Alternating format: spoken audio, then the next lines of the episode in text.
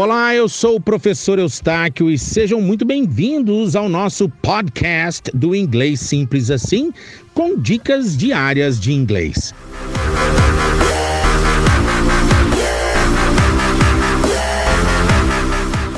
Dúvida a diferença entre can e be able to. Gente, é porque o can é pode no sentido de conseguir, não é?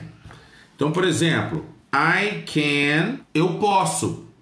Agora, se eu quiser falar no futuro, por exemplo, eu poderei, vocês acham que existe I will can, eu poderei? Claro que não.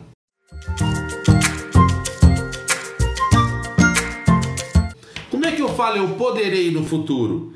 É I will be able to, to go, qualquer verbo. Eu, ao pé da letra, eu serei capaz de. I will be able to.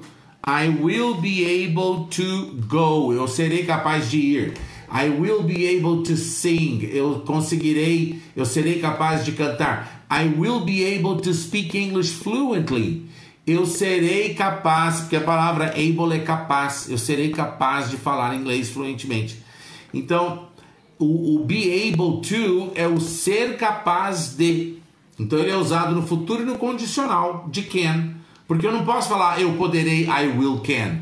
Eu posso falar I could, eu poderia. Existe o poderia, could, né?